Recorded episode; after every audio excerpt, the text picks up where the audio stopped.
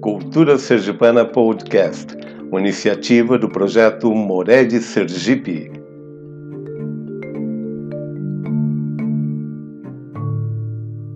Bem-vindo ao mundo misterioso das rezas fortes. Nós estamos no, na nossa terceira série do podcast Cultura Sergipana. Hoje vamos falar, vamos entrar nessa terceira etapa e iremos falar sobre a influência das rezas fortes sobre objetos inanimados. Nossa primeira série, nós falamos sobre a influência da reza forte na nossa visão, na percepção humana. Na segunda série, nós conversamos sobre as rezas fortes influenciando animais. Esta terceira série, falaremos sobre a influência de rezas fortes sobre objetos inanimados. Nossa primeira uh, reza forte vai fazer referência uma das questões que mais ocorriam no Nordeste brasileiro e ainda ocorre muitas vezes, não só no Nordeste, mas no Centro-Oeste e no Norte, que é as chamadas queimadas. As queimadas elas são fundamentais para alguns grupos sociais para que eles possam preparar as terras deles para o plantio. Então ela é algo normal, natural, há mais de 500 anos aqui no Brasil. O que acontece? Qual é o grande perigo da, dessas fogueiras criadas para poder tirar a mata, queimar a mata e preparar a terra? É que essa fogueira, por algum motivo, esse fogo colocado, se espalhe por outro território que não seja daquela é, região específica onde está sendo ou onde vai ser feito o plantio. É sobre essa questão que as nossas personagens de hoje vão atuar. As duas personagens, esse casal, o tio Alonso, que é irmão da minha avó, da minha avó Jove, é tio do meu pai, e a minha tia Carlota, esposa dele. Essa história me foi contada pela filha do casal, a prima do meu pai e minha prima também, em segundo grau, nesse caso, a tia, o que eu chamo de tia, tia Neuza. O que ela nos contou quando começamos a conversar sobre rezas fortes foi um, um determinado evento que ela pessoalmente viu os pais realizarem durante um processo de queimada na, no sítio ou na fazenda vizinha dos pais dela. Quando se colocou o fogo né, no determinado matagal, na determinada parte do terreno para queimar a mata, para poderem fazer a preparação para o terreno, um vento muito forte eh, virou eh, esse fogo em direção da fazenda dos meus tios. Nessa época, a separação entre terrenos eram feitas por, por cercados, que eram de madeira, mesmo tendo a fiação de arame, essa madeira era queimada e o fogo não era impedido por causa disso. Quando meus dois tios perceberam que o fogo estava avançando na direção do, da, da terra deles, onde já havia uma plantação pronta de milho que estava crescendo, meus tios foram no extremo da, do terreno deles entre a fazenda que estava pegando fogo e a fazenda deles, cada um ficou num canto desse terreno e ficaram rezando. E eles andavam um em direção do outro, se revezando, indo para frente e para trás e rezando. Em pouco tempo, minha prima Neuza, olhando para os pais, perceberam que quando o fogo estava chegando perto da fazenda do pai deles, simplesmente um vento contrário afastou o fogo da direção do terreno dele. De acordo com os pais dela, com meus tios, foi a reza forte que fez isso. Ela impediu do fogo avançar sobre o território da fazenda deles e acabar com a plantação dele.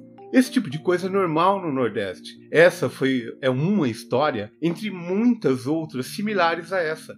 Por quê? Porque a queimada era algo natural e ainda é em muitas localidades do nosso país mas a fé desse povo era a única arma que eles tinham para combater algo como uma queimada. Essa reza especificamente nos mostra a fé de duas pessoas, de um casal, contra algo diferente do natural. Ou seja, melhor dizendo, é um evento natural, causado não pelo desejo do homem, porque na realidade eles não queriam que o fogo avançasse para outra região, mas as pessoas não tinham controle sobre a natureza, sobre o vento, sobre o próprio fogo. E se não fosse essa fé deles, que existe um poder sobrenatural capaz de afastar aquele fogo e ir contra a natureza, ou seja, contra um ser vivo, contra um ser animado, contra o poder de um ser humano, mas sim a favor de um poder natural, que é o vento afastando aquele fogo da fazenda deles, eles possivelmente tivessem perdido não só a plantação, mas possivelmente outros bens que eles tinham na fazenda deles. Então a fé ligada às rezas fortes ela também atua sobre o ser sobrenatural, ou seja, nós chamamos de, de natureza o vento, mas ela é sobrenatural. Ela está além do domínio humano. Por isso que eu estou a chamando de sobrenatural. A outra história tem a ver com algo contrário ao fogo. E essa, a personagem principal, sou eu mesmo, Reinaldo, aquele que vos fala. Vou contar para vocês a história de uma reza forte. Mas é uma reza que aconteceu de forma diferente de como acontecia com os nossos antepassados. Vocês vão entender melhor ao longo de minha explicação. Essa reza forte que eu acabei fazendo, mesmo sem querer, sem ter a intenção específica, num determinado momento, de parar e rezar para aquilo, de certa forma eu fiz essa oração. Para que vocês entendam essa história, vocês têm que entender que ela tem a ver com dois personagens: eu, Reinaldo Alves, e minha esposa, Gleice Cristiane. Na época, nós estávamos na faculdade. Nós tínhamos começado a namorar há pouco tempo, possivelmente em torno de seis meses. E o que aconteceu? Num determinado, num determinado final de semana, num sábado, por algum motivo que eu não me lembro, nós discutimos e ela acabou ficando brava comigo. E aí, eu estava na casa dela, tive que voltar para minha e ela não conversou mais comigo naquele final de semana. Quando nós fomos ver de novo, foi na faculdade, à noite, porque nós estudávamos o curso de letras, na mesma sala. E o que aconteceu? A briga ou a discussão aconteceu no sábado e eu só fui vê-la de novo na segunda-feira à noite. Só que, durante todo o domingo e a segunda-feira até a noite, choveu. O sábado estava o tempo bonito, mas no domingo e na segunda, no horário que nós estávamos na faculdade à noite, ainda estava chovendo. Por brincadeira, ao me encontrar com ela e tentar conversar para que a gente quebrasse aquele animosismo que tinha ocorrido no final de semana, eu falei para ela, tá vendo? Até a natureza ficou triste porque você brigou comigo no final de semana. Por isso que choveu ontem e choveu hoje.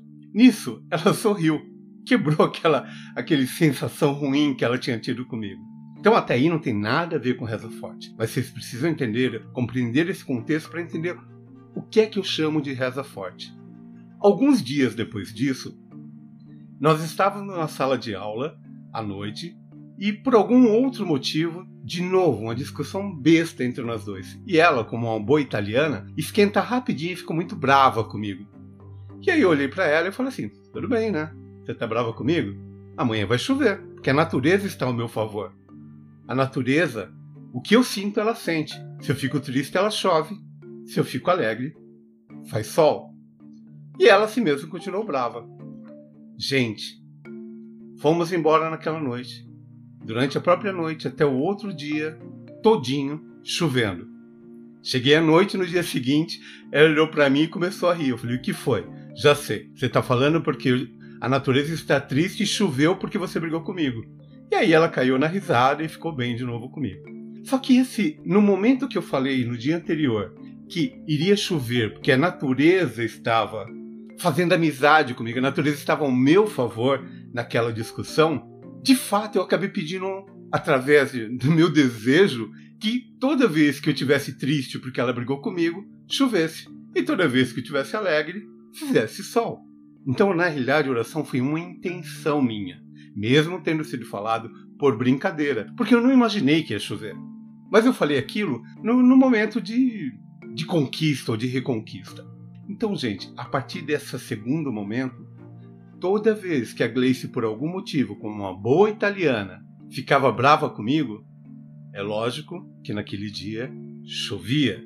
Chegou a um tal ponto, durante um mês, que as nossas amigas da faculdade chegaram num final de semana que elas queriam fazer um churrasco em casa e pediram para Gleice, imploraram para Gleice, por favor, não briga com o Reinaldo nesse final de semana porque a gente vai fazer um churrasco. E enfim, gente, ela não brigou e as minhas amigas fizeram o churrasco. Então, parece que é algo assim bobo, porque não foi feita uma oração formal igual as orações que normalmente a gente faz. Mas a minha intenção, na realidade, naquele momento, é que aquilo fosse verdade para que realmente mexesse com ela. E acabou acontecendo isso. Coincidência ou não, de acordo com o que vocês acreditarem, não me importa. Para mim, eu creio que foi meu grande desejo de que toda vez que ela discutisse comigo, chovesse, toda vez que ela ficasse bem comigo, fizesse sol, foi isso que aconteceu. Não é algo que você pede porque você tem controle e poder sobre isso. É isso que a oração da Reza Forte faz. Ela vai contra tudo aquilo, ela cria tudo aquilo que é impossível para você, como ser humano, controlar. Então, na minha visão, o fato da natureza ter, ido a meu favor, chovendo ou fazendo sol, foi influência de uma reza forte. Tudo que eu estou falando para vocês sobre reza forte, e agora vocês vão entender melhor por causa da minha explicação, tem a ver com o fato de que as rezas fortes, como eu comentei algum tempo atrás para vocês, ela tem mais a ver com a cultura hebraico-cristã, eh, mas muito mais hebraica do que cristã, porque a Igreja Católica, na realidade, ela não aceitava que o ser humano pudesse realizar milagres através de um pedido de fé dele. E isso não é na época dos meus avós só. De acordo com a historiografia, desde o terceiro século, a Igreja Católica determinou, principalmente quando ela começou a ser o auge do mundo de Constantinopla, o reino de Constantinopla determinou que a Igreja Católica seria a igreja oficial do Império Romano. Desde essa época, os religiosos de então, Papa, os, os, que vieram a ser papas, os que dirigiam a Igreja Católica, determinavam que milagres realizados por seres humanos, como falado na Bíblia, onde Jesus dizia que todo aquele que cresce nele faria os mesmos milagres que ele fez e faria ainda maiores, de acordo com os religiosos católicos dessa época, isso havia se cessado humanamente com os apóstolos. Portanto, para a Igreja Católica, qualquer um que fizesse qualquer ritual ou qualquer oração que viesse a realizar, entre aspas, o que a Igreja chamava de milagre, na realidade não seria um milagre, seria a obra do demônio. Portanto, todos aqueles que realizassem qualquer fato religioso ou ato religioso que determinasse que aconteceria um ato de fé com alguma alteração de um fenômeno natural ou de obtenção de algum desejo, a Igreja Católica considerava que aquilo era um ato demoníaco e punido, portanto, ao longo do, dos séculos no, no mundo católico, principalmente depois da Inquisição na, na Ibéria na região ibérica, Portugal e Espanha. E isso veio para nós no Brasil também. Só foi mudado essa relação da igreja com o Estado quando começou a república no nosso país, isso em 1889. Então, até então, a igreja tinha muito poder sobre a população. E o que a igreja dizia é que milagres só Deus. O ser humano não consegue, por suas orações, pedirem milagres, a não ser que tais milagres sejam realizados pelos santos, pessoas que já foram humanas, mas que morreram. E sua fé nesses santos poderia fazer com que esses santos realizassem os milagres que você pedia. Então veja, a Igreja Católica não negava milagres, ela só negava, em todos esses 400, 500 anos que o Brasil foi descoberto, que seres humanos não poderiam pedir milagres para Deus a não ser pela intercessão de santos. O que eles consideravam santos é seres humanos que haviam morrido, mas haviam sido é, escolhidos por Deus para realizar pedidos de orações de seres humanos. Então, para o católico, fazer rezas fortes contrariava a crença católica e os dogmas da Igreja Católica. Já no judaísmo, isso não era, permitido, não era proibido. Até hoje, no, juda, no judaísmo, eles acreditam que Deus podem escolher seres humanos para fazerem milagre, ou para pedir a intervenção do Criador em milagre. Portanto, vejam que o mundo das rezas fortes é muito maior do que você reproduzir palavras, e você lembrar especificamente de rezas como aconteceu em outras histórias que eu já contei para vocês, mas que o importante era a tua intenção de que um poder supremo possa agir através dos seus pedidos ou das suas intenções. Este é o mundo misterioso das rezas fortes. É um prazer a cada momento que eu consigo transmitir para vocês as histórias de rezas fortes. Só tenho a agradecer a vocês por estarem comigo nessa viagem pelo mundo misterioso das rezas fortes. Rezas fortes essas que fazem parte da cultura sergipana, da cultura brasileira, da cultura nordestina como um todo. Peço a vocês que busquem outras informações, não só comigo. Revejam também as outras apresentadas, as outras histórias, e vão tentando buscar na história de vocês fatos que demonstrem que seus pedidos também foram rezas fortes porque reza forte não é aquilo que você pode realizar com seus esforços, mas aquilo que você pede por um poder maior realizar.